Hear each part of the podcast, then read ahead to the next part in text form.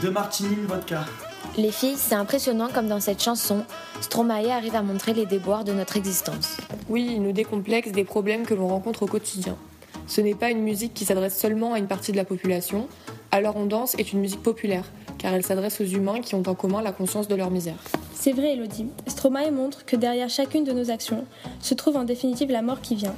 Nos vies entrent dans une spirale infernale de misère qui s'enchaîne dans une sorte de tourbillon et cette spirale se termine par le deuil. Et voici vos verres. Par contre, désolé les filles, je n'ai pas pu empêcher d'écouter votre discussion. Saviez-vous que comme chez Pascal, la danse incarne chez Stromae l'ivresse de l'homme qui ne veut pas voir la mort?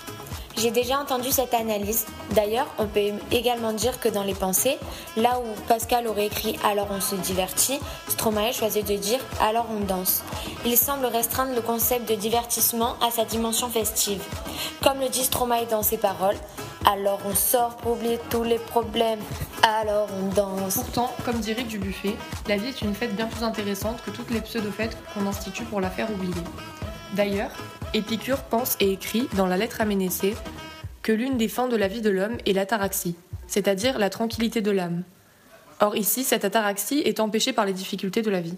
Je pense qu'on peut plus apprécier une lecture pascalienne qu'épicurienne, où cette danse engagée devant l'abîme n'est autre chose qu'une image du malheur d'un homme, tâchant de fuir sa misère et qui, ce faisant, l'augmente encore. Car le divertissement échoue toujours. À travers lui, les hommes ne font qu'aspirer au repos, mais ils le cherchent à travers une agitation qui les en sépare irrémédiablement. Il est vrai qu'il n'y a pas de frivolité dans la danse, mais elle est ce jeu tragique qui révèle un vide radical et profond en tentant de le dissimuler. Stromae rejoindrait sûrement Pascal sur le constat suivant. Le divertissement nous consolant de nos misères est peut-être lui-même la plus grande de nos misères. Bon, je vous laisse, j'ai du travail. Au revoir. Au revoir. Alors les filles, on danse?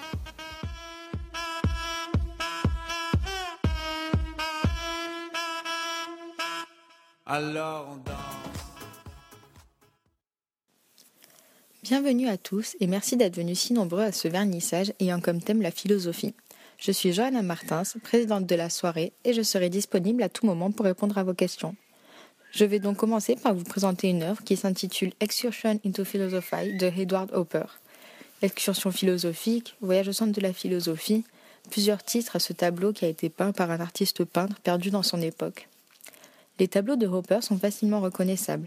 Ils contiennent des indices propres à l'artiste. Celui-ci avait un attachement particulier pour le soleil. Les scènes de ces tableaux vont alors constamment se passer à l'approche de la nuit, à l'aube ou au crépuscule, pour avoir une lumière rasante, donnant un rendu nostalgique. Hopper était aussi un très grand lecteur et possédait une vaste bibliothèque très importante à ses yeux, d'où l'importance des livres dans ses toiles. Celle-ci présente une pièce quasi vide, une chambre occupée par un couple cadré serré on voit bien que les limites du champ visuel sont définies et l'on s'interroge alors sur la place qui nous est assignée. C'est une image assez ambiguë, avec la femme ne portant qu'un haut, allongée derrière un homme, lui habillé et assis au bord du lit, lui tournant le dos. On éprouve alors une grande déstabilisation face à l'image, un sentiment de malaise ressenti grâce au regard de l'homme, dans le vide perdu. Une caractéristique des peintures de Hopper sont les rimes visuelles. Ici, la pliure de l'ouvrage répond à la jointure postérieure de la femme à demi nue, et les deux carrés de lumière jaune et parallèle sont liés. Cette lumière jaune provenant du soleil, sûrement matinale, dessine des ombres et lumières démesurées, caractéristiques du toucher opérien. Le carré lumineux au sol fascine l'homme sur le lit. Perdu dans ses pensées, il le contemple, sûrement à la recherche de réponses à ses questions, à la recherche d'éléments pour son livre. Nous arrivons donc maintenant sur un des éléments les plus importants de cette toile, le livre vierge ouvert aux côtés de l'homme. On pourrait penser que l'artiste avait comme sujet la méditation ou la pensée à écrire dans ce livre, la pensée de l'amour avec cette femme située derrière, ou bien la solitude alors qu'elle lui tourne le dos. Mais non, grâce à la femme du peintre, on pourrait apparemment dire que le livre ouvert est un ouvrage de Platon, sans pouvoir dire lequel. Un tableau assez mystérieux, difficile à déchiffrer. Je vais donc vous laisser vous en approcher afin d'y réfléchir par vous-même et de vous faire votre propre opinion sur son intérêt philosophique. Et surtout, si vous avez des questions, n'hésitez pas.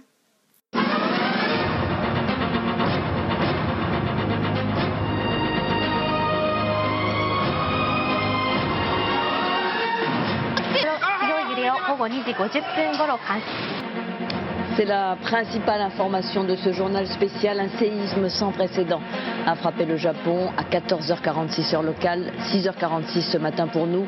Un tremblement de terre d'une magnitude de 8,9 sur l'échelle de Richter, jamais vu dans ce pays, suivi d'un tsunami sur la côte nord-est du pays.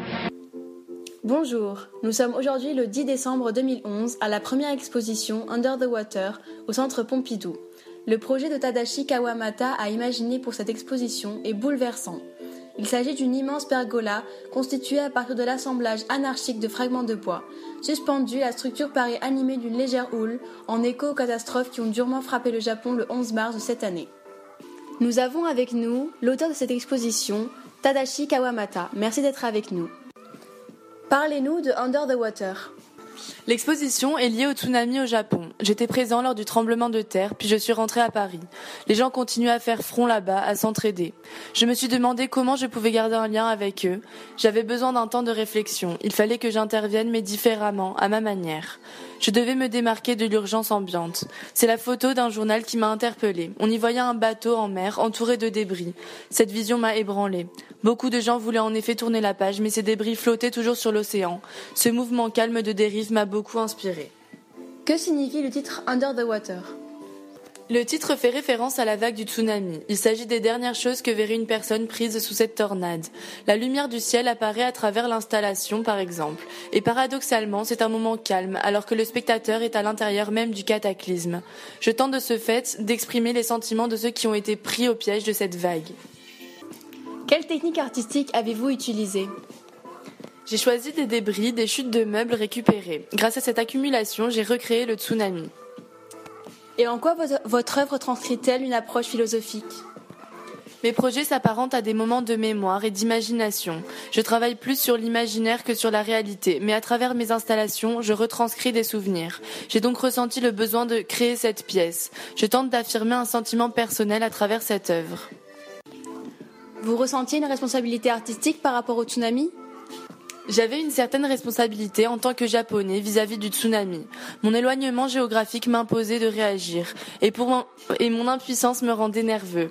Je voulais envoyer un message, mais le plus important à mes yeux était de prendre du recul avant d'apporter ma pierre à l'édifice. Mais c'est quoi être artiste pour vous? Être artiste, c'est le meilleur moyen de communiquer avec les gens, sans parler. Une œuvre d'art est un bon outil de communication. Elle peut interpeller et faire parler. D'une certaine manière, si je ne suis pas artiste, je ne suis personne. C'est donc parce que je présente mes œuvres aux autres que je peux discuter, échanger et partager avec mes contemporains. Nous avons interrogé un témoin qui a visité cette, exposition. Bonjour madame, pouvez-vous nous donner votre ressenti? Oui, bien sûr, dans l'exposition, on contemple les lacs, les océans, les planètes, l'univers est passif et impuissant devant la beauté de phénomènes qui nous échappent. Sous Under the Water, c'est une autre chose, c'est plus que ça, c'est du vécu. L'ambiance tamisée nous apaise. L'œuvre est comme un organisme, la vague est si précise qu'elle a l'air d'avancer. Puis on regarde de plus près et on voit à réalité brute des centaines de débris assemblés par la force naturelle. Ces mêmes débris qui témoignent et nourrissent la vague qui, soudain, nous apparaît comme celle qui a ravagé les côtes japonaises. Dans cette nouvelle installation intitulée Under the Water, l'artiste retourne le monde afin que la surface de l'eau très simplement devienne un ciel. Quel est votre jugement sur cette œuvre d'art? À travers cette œuvre, l'artiste réalise un travail de mémoire de la catastrophe qui a eu lieu. Cette œuvre a une dimension philosophique car l'artiste vise à transmettre une expérience. Elle nécessite une interprétation au-delà, de l'aspect technique. Il y a un fond qui nous fait réfléchir et touche notre sensibilité. Le choc esthétique est rapidement accompagné d'une réelle prise de conscience par la taille de la vague, par la lumière et par le détail. On déambule, on s'imprègne, on reçoit autant qu'on admire, tout le sublime est là. On compatit et on pense aux victimes de 2011 qui ont littéralement vu ce genre de vagues de débris déferler sur les côtes.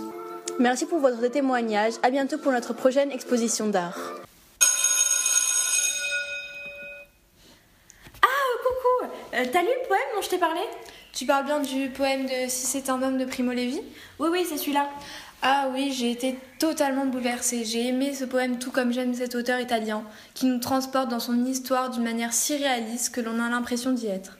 Ah oui, totalement. Puis le poème est à l'image de son œuvre, avec l'impératif qui nous interpelle et nous laisse tétaniser face à l'horreur des camps. Oui, bah attends, là je l'ai avec moi. Euh, pour te le rendre, je vais te lire un passage euh, qui me choque terriblement. Considérer, si c'est une femme, que celle qui a perdu son nom et ses cheveux, et jusqu'à la force de se souvenir, les yeux vides et le sein froid, comme une grenouille en hiver. Ah oui, euh, t'imagines comment ça bouleverse notre humanité, mon Dieu. Dans ce passage, d'ailleurs, Primo Levi nous rappelle les SS qui ont ôté touche identité de chaque femme, mais aussi de chaque homme, au point de les traiter pire que des animaux. C'est tellement horrible. Puis, euh, comme je t'avais dit, euh, ce poème et le livre nous rappellent que le genre humain est capable des pires horreurs possibles. Totalement, c'est d'ailleurs pour cela qu'il ne faut pas que l'on oublie ce génocide qui fait partie de notre histoire et qui nous oblige à effectuer ce devoir de mémoire qui est pour nous indispensable. Oui, d'ailleurs, ma prof de philosophie euh, nous avait dit euh, que l'on doit, euh, que l'on se doit d'ailleurs de respecter et de se rappeler au nom d'une certaine fraternité, voire d'une culpabilité partagée par un peuple dans le cas de génocide, ce devoir de mémoire et cette mémoire que l'on doit conserver de ces horreurs. Et surtout que cela ne tombe pas dans l'oubli. Ah oui, complètement. Et d'ailleurs, je trouve que ce poème traite totalement du droit naturel. Ah oui, complètement, parce que le crime contre l'humanité, c'est totalement en rapport, vu que le droit naturel, c'est le droit que possède tout individu. Et là, le crime contre l'humanité, c'est des crimes touchant aux droits fondamentaux d'un être humain, donc qui lui retire tout droit qu'il possède, donc droit naturel. Et donc déshumanise l'homme. Oui, je suis vraiment d'accord avec toi. Dois y aller. Bon, gros bisous, hein. on, a, on a cours. Oui, on en parle plus tard.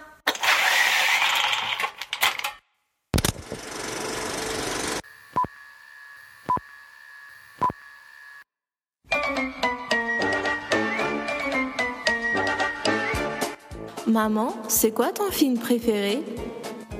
Euh, Les temps modernes, un film des années 30 de mon vieil ami Charlie Chaplin. Tu peux nous le raconter? S'il te plaît Bon, d'accord, c'est un film spécial. Une comédie dramatique en noir et blanc. C'est un film muet, mais on pourrait dire muet et à la fois sonore puisque sont intégrés dans celui-ci des bruitages ou bouvois, contribuant à sa dramaturgie. On parle aussi d'un film engagé car le film est une satire du taylorisme et du forgisme, c'est-à-dire du travail à la chaîne, et c'est un plaidoyer contre le chômage et des conditions de vie d'une grande partie de la population occidentale lors de la Grande Dépression. Charlie Chaplin dénonce dans ce film, tout en utilisant les ressorts du jeu de mime et de clownerie, l'aliénation générée par le travail à la chaîne, ainsi que par le système économique tout entier. Mais c'est quoi l'aliénation? Ah, moi je sais. L'aliénation, c'est la perte de soi, de son essence, dans autre chose que soi, c'est-à-dire de ses qualités, de son enthousiasme, de l'envie de progresser, d'apprendre, de sa créativité, de son esprit d'initiative, du coup des responsabilités, du désir et de l'ouverture sur le monde et sur les autres. Bref, voilà. C'est exactement ça. Et dans ce film, on peut voir que ce qui caractérise le travail aliéné, c'est qu'il perd cette fonction d'hominisation. On voit bien que l'ouvrier se sent brimé. Marx décrit l'homme soumis à la machine par cette formule saisissante. Le travail vivant est soumis au travail mort. Selon lui, plus l'ouvrier travaille, plus il s'appauvrit moralement et matériellement. Hegel, dans Phénoménologie de l'esprit, dit que le travail est la seule façon pour l'homme de réaliser son essence, c'est-à-dire d'accéder à la plus haute liberté. Ça veut donc dire que le travail permet à l'homme d'exprimer son essence.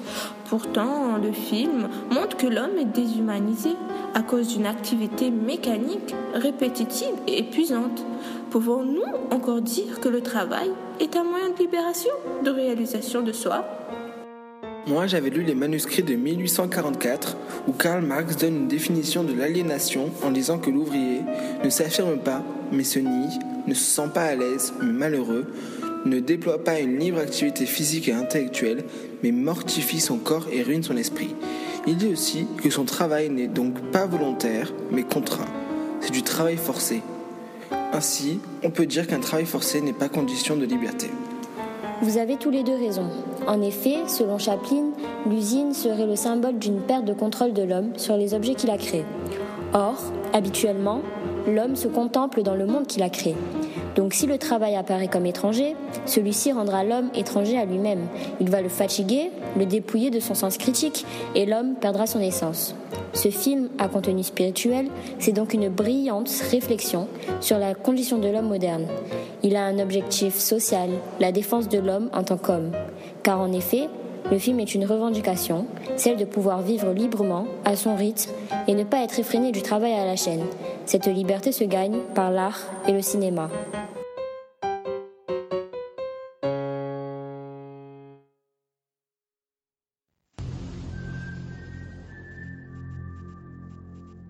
Bonjour, aujourd'hui nous allons parler de la loi du plus fort.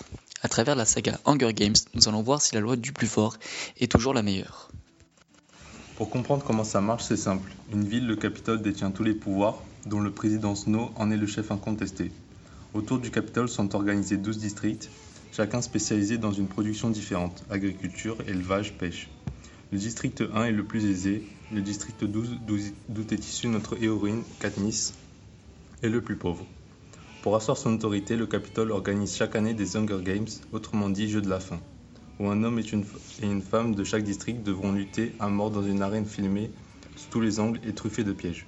Donc du coup, dans ce film, on peut voir que il y a bien la loi du plus fort. Mais du coup, Mathis, expliquez-nous ce que la, la loi du plus fort est en politique.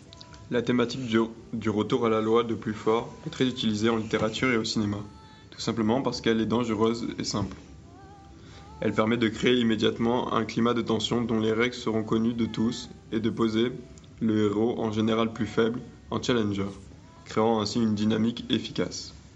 La loi du plus fort s'applique à deux niveaux dans Hunger Games. D'abord dans l'arène, au sens le plus strict, puisqu'il s'agit de, survivre, de survie physique. Ensuite dans Panem, puisque le Capitole exerce un contrôle basé en grande partie sur l'usage de la répression physique et la peur. Dans nos esprits, la loi du plus fort, c'est celle des sauvages préhistoriques. Ça ne nous concerne pas, nous sommes au-dessus de ça. Il y aurait un avant et un après la civilisation. En philosophie, ces réflexions s'axent autour de la question de l'état de nature. L'état de nature, en effet, n'est pas une réalité historique, mais un, mais un, mythe philosophique permettant de désigner le monde avant la, la civilisation. Mais du coup, l'état de nature, qu'est-ce que c'est? Chez Rousseau, l'état de nature, c'est un peu l'Éden, doués de pitié, nos, nos, bons sauvages ne pratiquent pas la cruauté gratuite.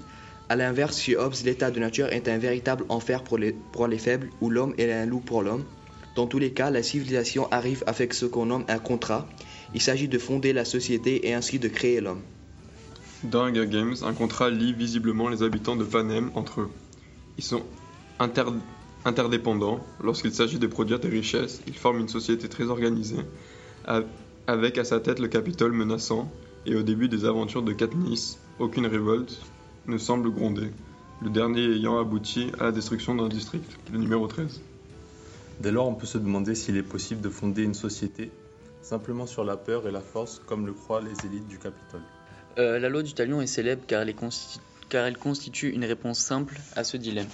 Prenons Hobbes par exemple, il a vu l'Angleterre se déchirer durant de nombreuses guerres civiles, tout comme la première tout comme le premier dirigeant du Capitole, ont dû contempler la révolte des districts. C'est exactement la dynamique proposée par les dirigeants de Hunger Games.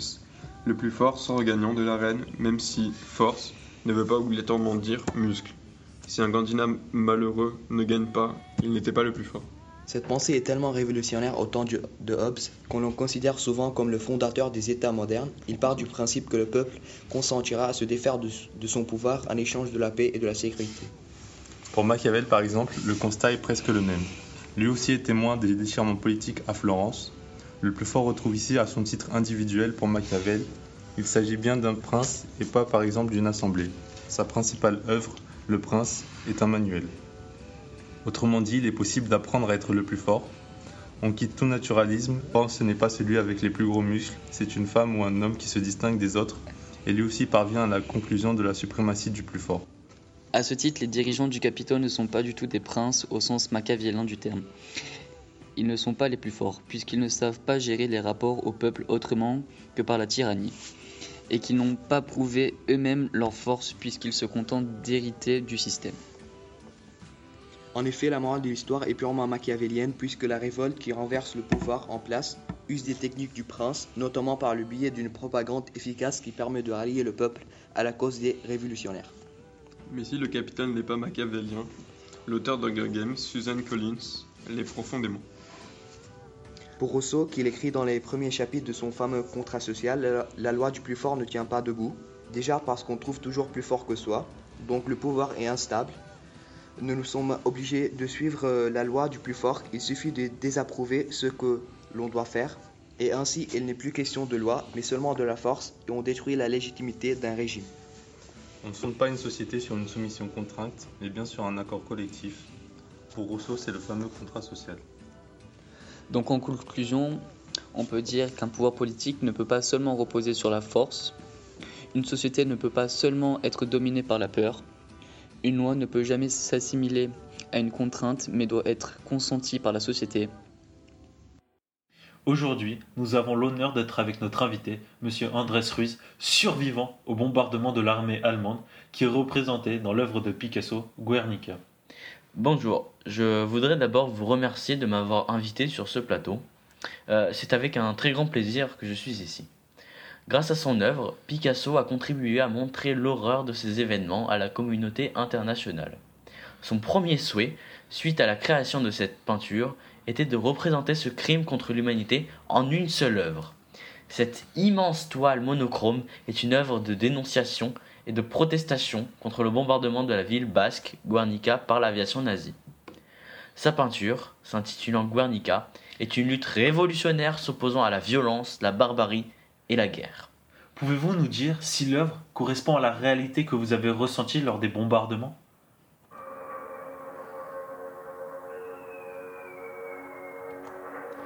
Je vais vous expliquer le déroulement des événements. Vers 16h, des avions allemands et italiens ont commencé à arriver par vagues de 3. Tous les quarts d'heure, ils ont largué des bombes explosives, puis des incendiaires, et la ville s'est mise à brûler. J'y étais ce 26 avril 1937, à ramasser les morts et les blessés. On peut voir sur l'œuvre une peinture aux formes dramatiques, aux contrastes violents et aux couleurs peu nombreuses, du gris, du noir, barré et de jaune et du blanc. Cette absence de couleur évoque la mort, à la fois la mort des victimes et la mort de la civilisation. En effet, Picasso se sert aussi de symboles empruntés à la mythologie espagnole, le taureau et le cheval. Le taureau représente la brutalité et le cheval le peuple espagnol bombardé. Il y a des similitudes très grandes entre la réalité des bombardements et le tableau. Nous pouvons imaginer que ces similitudes étaient volontaires de la part de l'artiste. On peut donc se demander si Picasso utilise ainsi l'art comme une arme. Euh, oui, en effet, euh, Picasso est un artiste très engagé et utilise ses œuvres pour dénoncer des crimes. Euh, je pense personnellement que l'art, qu'il soit poétique, pictural ou toute autre forme d'art existante, n'est pas juste créé pour faire beau ou pour être juste affiché au fond d'un musée, comme pouvait le penser Théophile Gautier. Il prend ainsi le risque euh, de s'opposer à certaines euh, personnes et à certains régimes pour passer ses messages. C'est un homme libre sur lequel nous pourrions prendre exemple. Pablo Picasso rejoint Francisco Goya, qui est devenu lui aussi un témoin engagé des événements de son époque.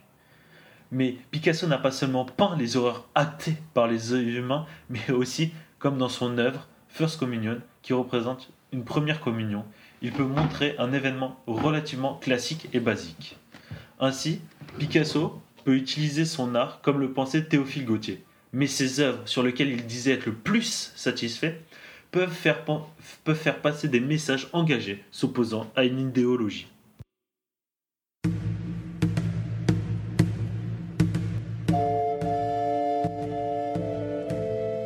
La création d'Adam est un détail sur la fresque de la voûte de la chapelle Sixtine, peinte par Michel-Ange entre 1511 et 1512.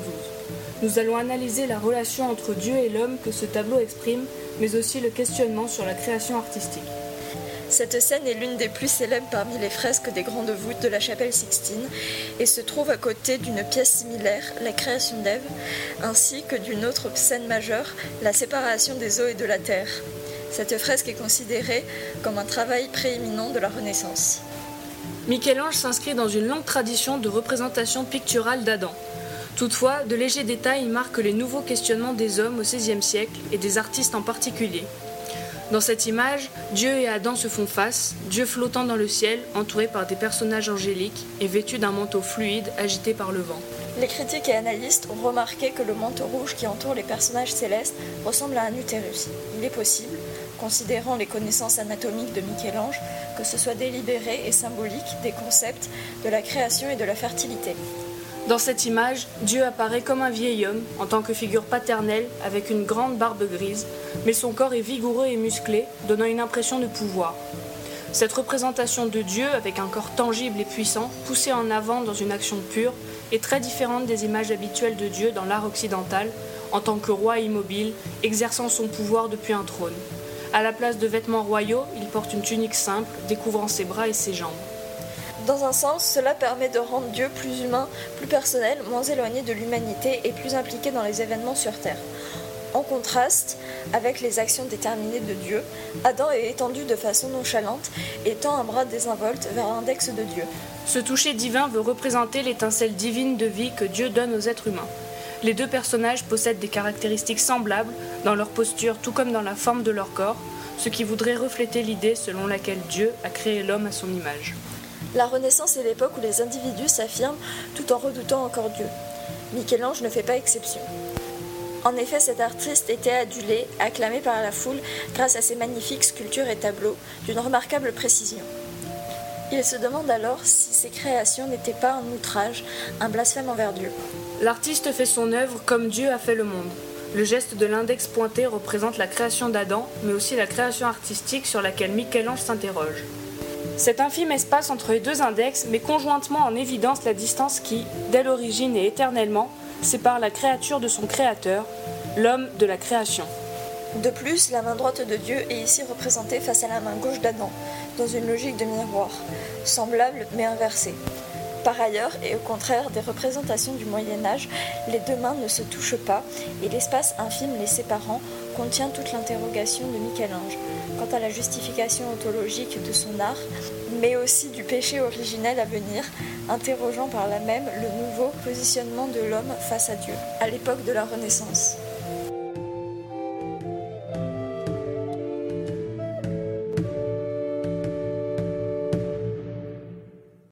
Porter Théotobibult se trouve au National Gallery de Londres afin de nous parler d'une des œuvres les plus célèbres du musée, Les ambassadeurs de Hans Holbein, le jeune. Merci Patrick. En effet, Les Ambassadeurs est un double portrait de Jean de Dinteville et Georges de Selve, peint en 1553. C'est probablement l'œuvre la plus ambitieuse de la carrière de Hans Holbein. Je suis actuellement au National Gallery de Londres en compagnie d'un visiteur qui va nous décrire rapidement cette peinture. Euh, oui, bien sûr. Sur ce tableau, on voit deux hommes qui sont accoudés de part et d'autre d'un meuble comportant deux étagères garnies d'objets qui semblent se rattacher au savoir de l'époque. A priori, l'arithmétique, la géométrie, la musique et l'astronomie. Mais ce qui m'intrigue le plus, c'est l'objet qui se trouve à leurs pieds, qui est comme un étranger au reste du tableau malgré le fait qu'il soit au premier plan. On dirait un os de sèche. En effet, en observant le tableau rapidement, on distingue une forme de sèche. Mais, en l'observant plus attentivement, une forme évoquant justement un os de sèche se révèle, depuis un point de vue oblique, être un crâne humain, caractéristique des vanités de la Renaissance. Pour nous parler de tout cela, nous accueillons le célèbre philosophe Mathieu Blum. Enchanté, monsieur. Bonjour. De mon point de vue de philosophe, nous pouvons déjà faire remarquer que ce tableau met en scène deux personnages d'une grande prestance. Ce sont deux ambassadeurs, comme nous l'indique le titre. Ils ont donc une importance cruciale dans la politique du pays. Ce qui est intéressant aussi, c'est que ces deux personnages sont entourés d'objets rappelant les sciences, comme l'a indiqué monsieur tout à l'heure. La partie principale de cette œuvre est l'anamorphose, présente au centre. Pour rappel, une anamorphose est une déformation de l'image à l'aide d'un système optique. Ici, l'objet déformé n'est autre qu'un crâne humain. Nous pouvons donc interpréter cette mise en relation représentant une vanité. Ces deux hommes sont très puissants, politiquement, socialement, même économiquement, et pourtant ils vont mourir comme n'importe qui sur Terre.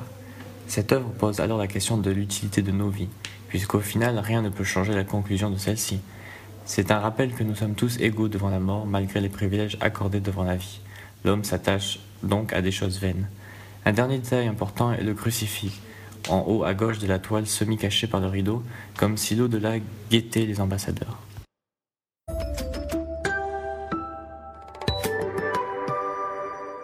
Bonjour et bienvenue dans notre chronique hebdomadaire La Minute Culture. L'œuvre de la semaine est Le rêve de Frida Kahlo. Nous allons donc décrire, analyser et discuter de ce tableau énigmatique avec nos deux chroniqueurs, Xavrine et Flavie. Commençons d'abord par présenter l'auteur. Frida Kahlo est une féministe et communiste née en 1907 et morte à l'âge de 47 ans en 1954 au Mexique. Elle entretient une relation passionnelle et tumultueuse avec le célèbre peintre Diego Rivera. Atteinte dès la naissance par la poliomyélite, maladie infectieuse qui touche la moelle épinière et qui entraîne potentiellement des paralysies et troubles de l'appareil respiratoire, elle est victime en 1925, à l'âge de seulement 18 ans, d'un accident de bus qui aggravera énormément sa santé. Privée du droit de devenir mère à cause de son passé médical, elle peignera sa souffrance et sa maladie. On retrouvera également dans ses tableaux ses tourments à propos des infidélités de son mari, le thème de l'émancipation des femmes mexicaines et son dégoût pour les États-Unis. Son tableau, Le Rêve, peint en 1940, mesure 74 cm sur 98,5 cm. Dans cet autoportrait, Frida Kahlo est représentée dans un lit à baldaquin qui flotte dans le ciel, entouré de nuages. Elle est endormie, le visage serein, recouverte d'un drap jaune, les cheveux détachés. Les draps sont eux-mêmes recouverts de feuilles grimpantes semblables à des feuilles de vigne. Sur la partie supérieure du lit, on peut observer un personnage semblable à un squelette tenant dans ses bras un bouquet de fleurs bleues. Des bâtons de dynamite sont fixés à son corps. Le personnage en haut du tableau est dans la même position que Frida dans le lit, il y a une sorte d'effet miroir. Analysons maintenant le contenu symbolique du tableau. Le personnage peint au-dessus du lit n'est en réalité pas un squelette mais un mannequin en carton qui représente Judas, le traître et plus précisément le mal. En effet, au Mexique, après le vendredi saint, durant la période pascale, et avant de fêter la résurrection du Seigneur, des mannequins de ce genre sont suspendus dans les rues, puis brûlés, ou explosent grâce au bâton de dynamite. Le fait de suspendre des mannequins, représentant souvent des personnages malfaisants ou coupables, rappelle le fait que Judas s'est donné la mort en se pendant.